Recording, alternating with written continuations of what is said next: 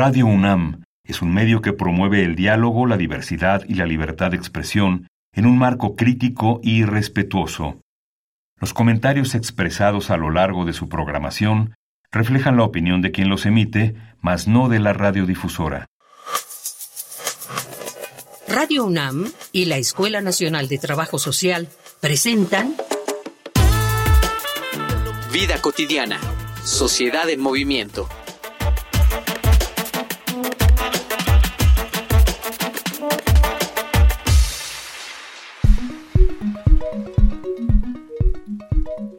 Legalmente, cuando se pierde rastro de una persona, no se le puede considerar fallecida. Por lo tanto, desaparecer resulta en una tortura para familiares y amigos, quienes no pueden darle un cierre a la relación que tenían con la víctima.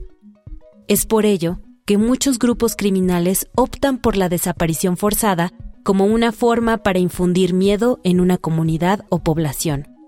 Pues a diferencia del secuestro, donde los perpetradores aseguran a los familiares que la víctima se encuentra viva y se propone un intercambio monetario por su vida, en la desaparición forzada se evita toda comunicación con la víctima, y es imposible decir dónde o cómo se encuentra esta.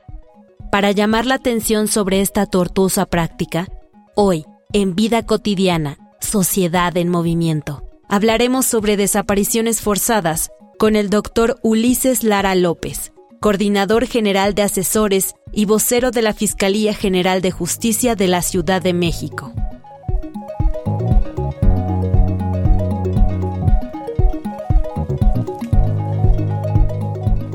Muy bonita tarde, soy Ángeles Casillas. Gracias por sintonizar Vida Cotidiana, Sociedad en Movimiento. Hoy abordaremos un tema pues sensible, eh, hablaremos de las desapariciones forzadas, este lamentable delito que atenta contra los derechos humanos. Pero antes, si quieren proponer alguna temática que desean que se aborde en este programa, escuchen y anoten las redes oficiales de la Escuela Nacional de Trabajo Social.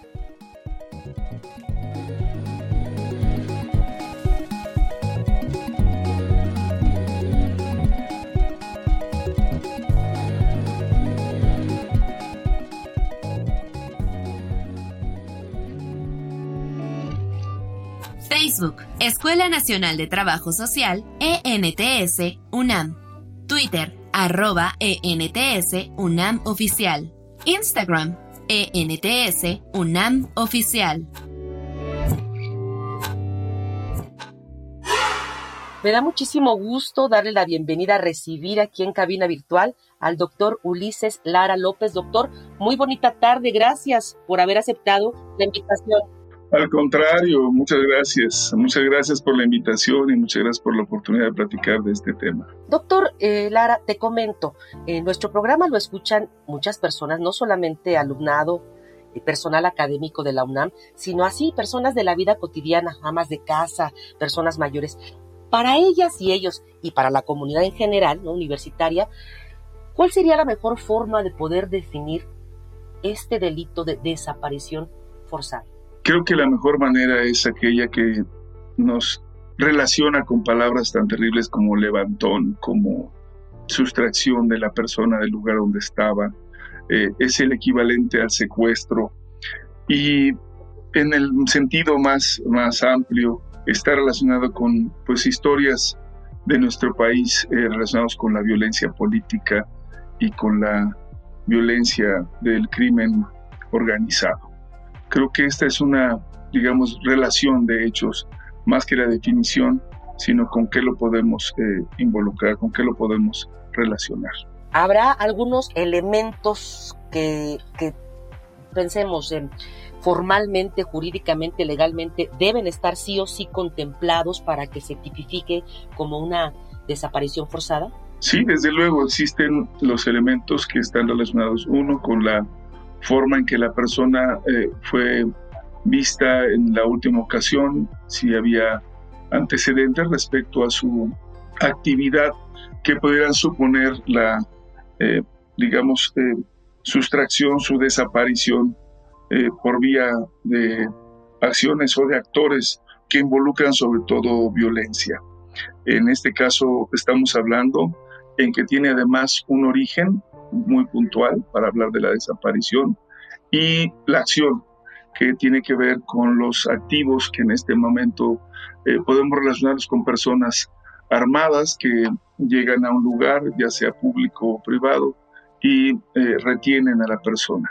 Y la segunda parte tiene que ver con los fines, tiene que ver con los objetivos, para qué y con qué eh, grado a veces de, situación se puede presentar este hecho. Por ejemplo, si se hace con fines de obtener un recurso, sería relacionado con el secuestro, si fuera para eh, trabajo eh, forzado o para actividades sexuales, podría estar relacionado con la trata de personas.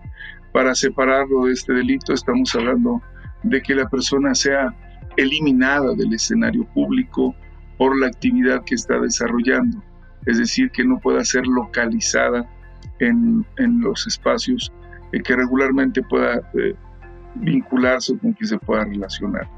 La desaparición forzada, entonces, es un delito grave de lesa humanidad que está dirigido a que la persona que realiza alguna actividad deje de hacerla si el grupo o en este caso, que es más grave, el Estado se ve afectado por esta, eh, digamos, relación de, esta, de la persona, del sujeto pasivo a quien se le ha impuesto esta medida de desaparición forzada. Esa sería, digamos, la caracterización principal, los fines, la manera en que se realiza y quiénes lo realizan. Muy clara la diferencia entonces entre secuestro, trata de personas y esto. Doctor, digo, esto es muy complejo y a veces no tenemos la respuesta única, ¿no? Porque este es dado por la complejidad, pero quiere decir que si esta sustracción de la persona en la mayoría, estadísticamente hablando de los casos, la persona regresa o la regresan para desarrollar las actividades que en su momento no les convendría que hicieran, como comentas? No, de hecho, ha, habido una confusión y qué bueno que lo comenta esta es la, se ha generalizado la expresión de desaparición forzada y en general también por desaparición, en muchos de los casos las ausencias. Habría que eh, separar claramente que en muchos casos podemos encontrarnos con personas que han decidido realizar otro tipo de actividades en otro lugar por razones diversas, incluidas, por ejemplo, las propias que estén relacionadas con su actividad. Pero la desaparición forzada, regularmente, como lo he señalado, ha estado vinculado a la actividad política, a la actividad periodística, a la defensa de los derechos humanos o de la tierra, o de incluso regiones o zonas.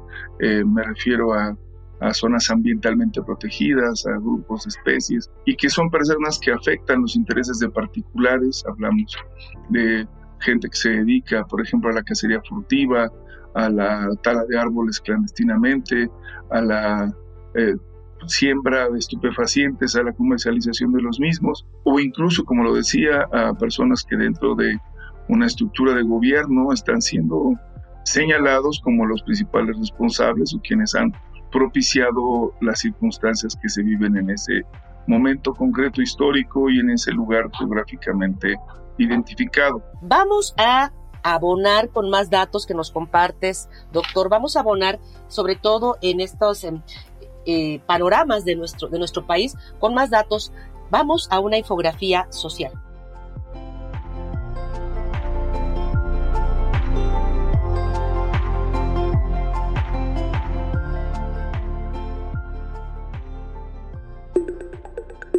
Infografía social.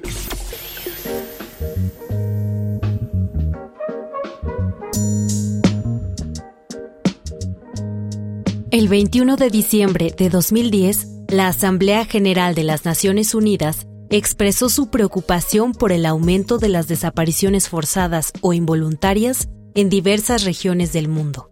Dado el creciente número de denuncias de actos de hostigamiento, maltrato e intimidación padecidos por testigos de desapariciones o familiares de personas que han desaparecido, la ONU declaró el 30 de agosto de 2011 como el Día Internacional de las Víctimas de Desapariciones Forzadas.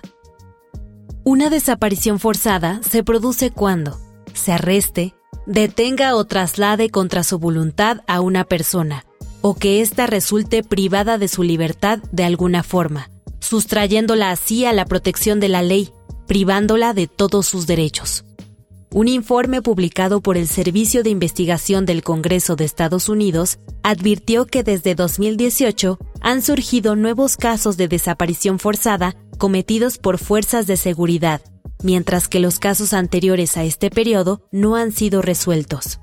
Según el documento, México, atención de las personas desaparecidas y no localizadas, solo de enero a junio de 2021, la Comisión Nacional de los Derechos Humanos recibió nueve denuncias por desaparición forzada. Datos de la Comisión Nacional de Búsqueda señalan que de 1964 a 2022 se acumularon un total de 101.300 casos de personas desaparecidas y no localizadas en México, cifra que incluye todo tipo de desapariciones reportadas a las autoridades. La Comisión Nacional de Búsqueda contabilizó más de 1.749 fosas clandestinas entre diciembre de 2018 y julio de 2021 e identificó 1.153 de los 3.025 cuerpos exhumados de estas tumbas. Hasta la fecha, hay más de 52.000 cuerpos que no han podido ser identificados. Hasta el mes de julio de 2022, el Registro Nacional de Personas Desaparecidas y No Localizadas reporta un total de 101.233 personas desaparecidas y no localizadas en México. La desaparición forzada es usada a menudo como estrategia para infundir el terror en los ciudadanos. La sensación de inseguridad que esa práctica genera no se limita a los parientes próximos del desaparecido, sino que afecta a su comunidad y al conjunto de la sociedad.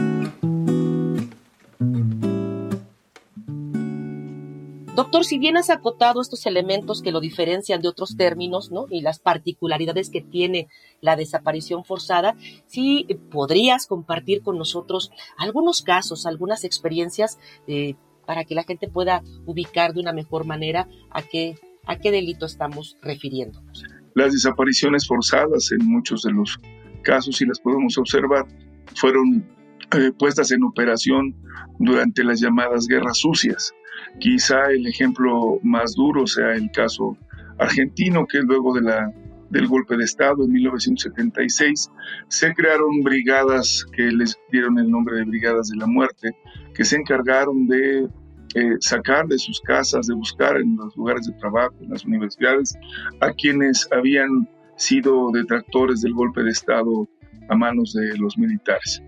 En el caso mexicano, el dato más importante lo tenemos durante los años 70, cuando hay una proliferación de grupos eh, que reivindican la transformación del país mediante acciones armadas y que son eh, perseguidos por grupos eh, paramilitares, en el caso mexicano se le conoció como la Brigada Blanca, y que se encargaron de buscar por todas las vías que jóvenes universitarios o personas, muchos de ellos docentes u otros que estaban vinculados a estos fueran desaparecidos, incluido familias.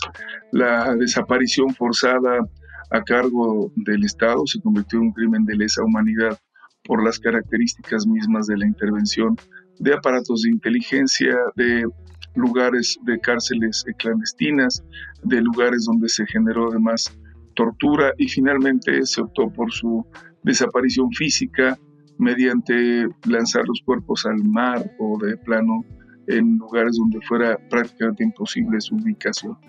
Ya en el tiempo más cercano de, digamos, hacia, los, hacia este mismo siglo, tenemos datos eh, verdaderamente igual espeluznantes de, de grupos, en este caso grupos armados, organizados para cometer crimen. Nos referimos a los llamados cárteles o, o grupos que intervinieron en diferentes zonas del país y que también igual de forma violenta se encargaron de eliminar a sus adversarios o a quien consideraran adversarios se pusiera en riesgo su actividad. Tenemos la historia, por eso lo decía, de estos levantones que incluso se convirtió en una palabra ya reconocida como, como esta práctica pues bastante nefasta que fue la de eh, sacar a las personas de sus hogares o de donde estuvieran llevarlos y después eh, desaparecerlos eh, de manera forzada. En muchos casos, para dejar evidencia, los cuerpos fueron colocados en lugares públicos para escarnio de quienes fueron sus adversarios y en otros, desafortunadamente, hay que decirlo, eh, fueron eliminados físicamente como casos que podemos recordar como el llamado pozolero u otros que, que narran las historias de grupos criminales que ante, digamos, la vista, eh, pues casi cómplice de algunos gobiernos estatales o del gobierno federal, se encargaron de desaparecer a sus enemigos. Creo que había que distinguir por eso que la desaparición forzada en esta dimensión es uno de los eh, crímenes terribles por los cuales han optado algunos grupos eh, del Estado y algunos grupos aparte violentos que han construido redes de intereses económicos y que han buscado esta, en esta forma pues mantener su hegemonía, su dominio en territorios, en rutas, en espacios de control. Tenemos también desde luego casos en donde, porque se, además de ser defensores, bueno, fueron gente que publicó, defendió, hizo lo propio en ámbitos eh, civiles, donde otros eh, criminales estuvieron trabajando. Un, caso que me viene muy clarito es el de Chihuahua con las llamadas muertas de Juárez, en donde personas que denunciaron que había omisiones de parte de algunos actores del gobierno u otros, pues fueron igualmente perseguidas, desaparecidas o, de plano asesinadas. Es distinto y lo quiero señalar porque se ha ocupado en la ley el, término desaparición de una manera homogénea y creo que será obligación hacia adelante separarlo desaparición de ausencia o de extravío o de otras definiciones que son más cercanas a la realidad de los hechos. Doctor, indudablemente hay un gran impacto en todos los aspectos de este, de este delito. Desde tu experiencia, comparándonos con algunos países similares, ¿no?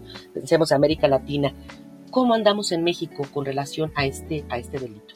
Hemos logrado, creo que en general, con un cambio de régimen en el sentido de, bueno, quizás todavía no de régimen completo, entendiendo por qué no cambiaron todas las reglas, pero sí de, de cambio en la sucesión presidencial, que se cambiaran las estrategias que habían dado buena parte origen a estas condiciones. Quizá habría que decirlo muy rápido, eh, casos tan terribles como los 43 de Ayotzinapa, entre otros, eh, han sido investigados, ha disminuido la incidencia de ese tipo de fenómenos de, desaparición forzada y habría que decirlo, ya no es el Estado quien está cometiendo ese tipo de delitos.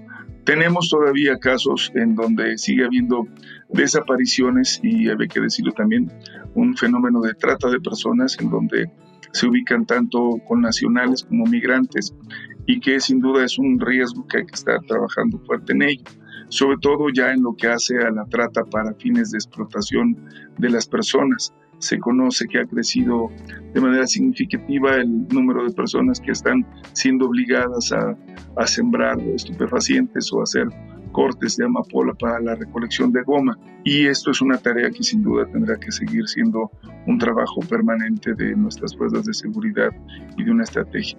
Pero la, digamos, la buena noticia es que está cada vez más focalizado podríamos decirlo, se ha reducido sustantivamente. Y en el momento que me lo permitas hablaremos del otro fenómeno, el fenómeno de las desapariciones no necesariamente forzadas y cuáles han sido relacionadas con algún tipo de delito. Hecho, doctor, así lo hacemos. Antes vamos a escuchar el testimonio de algunos especialistas con relación a la temática que estamos abordando. Te invito a que escuchemos Voces en Movimiento. Voces en movimiento.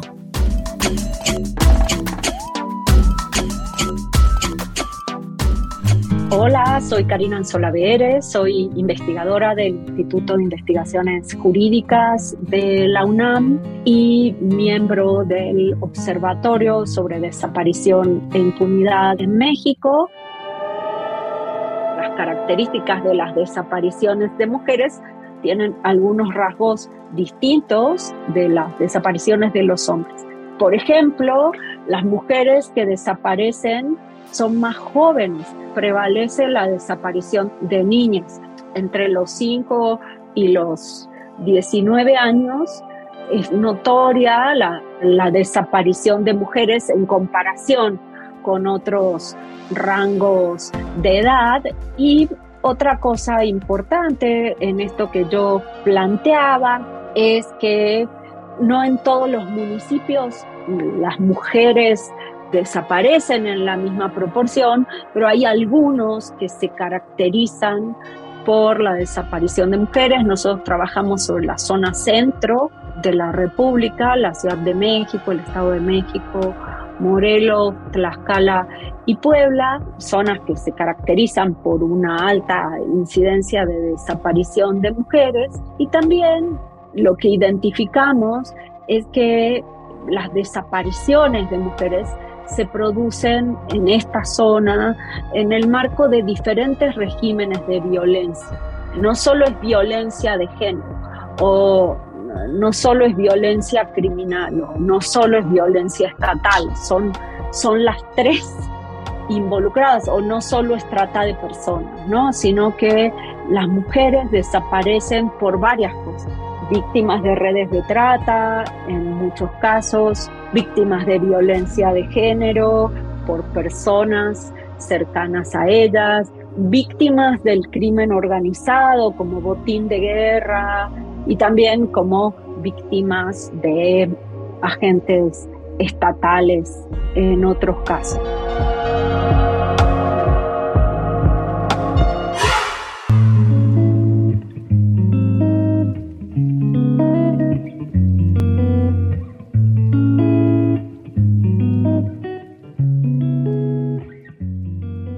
Ya está ahí la, opinión de estos especialistas. Antes de concluir el programa, no, no, no queremos dejar de lado un, aspecto importante que tiene que ver con esto que también llamamos desapariciones no forzadas. Al respecto, ¿qué podemos opinar, doctor? Sí, yo quisiera dejar muy en claro que mucho de lo que hoy padecemos es la definición contenida en la ley de que toda persona que se declare como ausente puede ser declarada como desaparecida.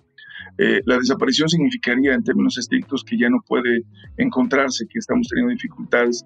Y hay personas que sí, sin duda, se ausentan por diversas razones y que pueden ser víctimas de un delito. Pero hasta ahora le puedo decir con toda claridad que en el mayor número de casos, quizás no quisiera pecar de, de dar un número que sea falso, pero una importante mayoría de casos son ausencias que están relacionados con problemas de índole familiar, de violencia familiar, de situaciones económicas, es decir, ausencias que están más relacionadas con la voluntad de la persona de separarse de ese ámbito que le genera molestia y deterioración y que son declarados como ausentes y después les decimos que son desapariciones. Muchos de ellos se les vuelve a encontrar. Un porcentaje muy pequeño son personas que vuelven a una situación o son víctimas de algún tipo de delito. Me refiero a que puedan ser gentes que sufrieron alguna de las variaciones de secuestro que fueron retenidas en algún lugar, que fueron ocupadas para actividades de trabajo, de explotación laboral o de explotación sexual, pero del número importante, del grueso de las denuncias, la mayor parte son de esta naturaleza que he referido. Por lo tanto, valdría la pena, y esto es muy importante separarlo, porque pareciera que tenemos una digamos, eh, gran presión de una sociedad que tiene personas que están violentando a otras para desaparecerlas. Y creo que hay que dejarlo en claro.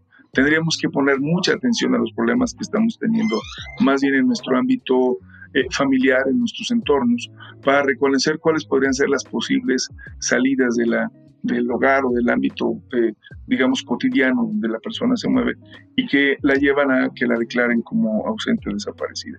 Así que las medidas que hay que tomar es mucha atención primero. No quiere decir que no tengamos que denunciar, por el contrario hay que buscarlo, pero hay que asumir que sí son dos fenómenos distintos.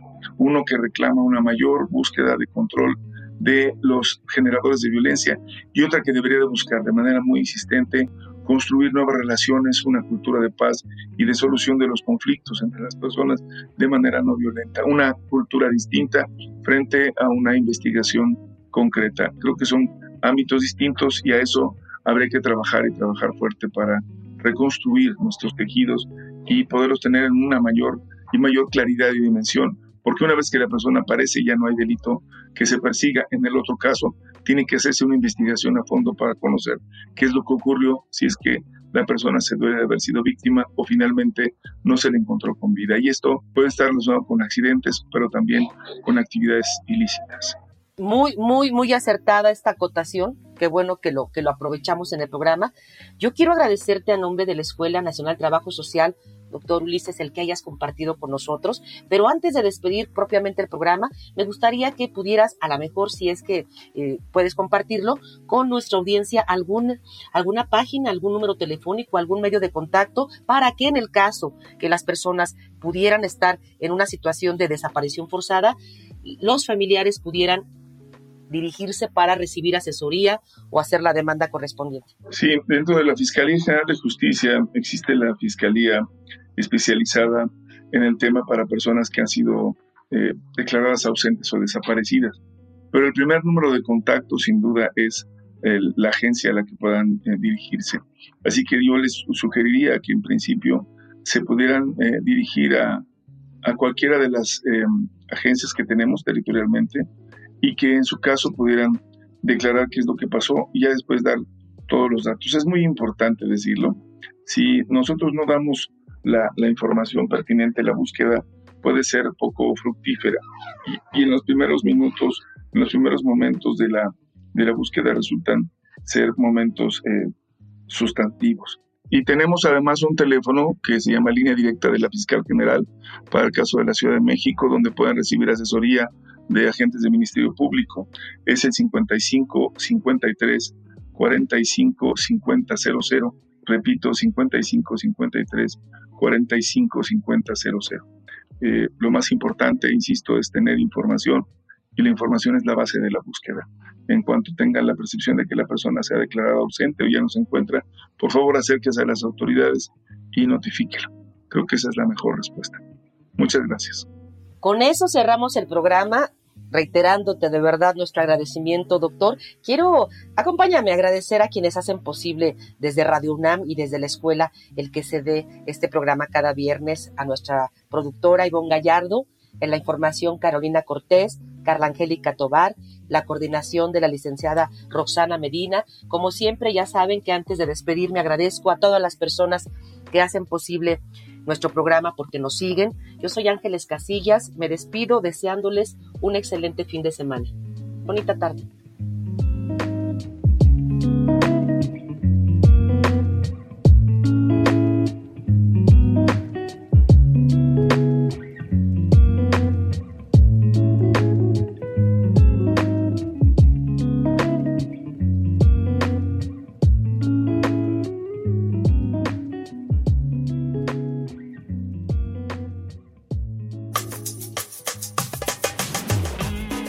Cotidiana, sociedad en movimiento.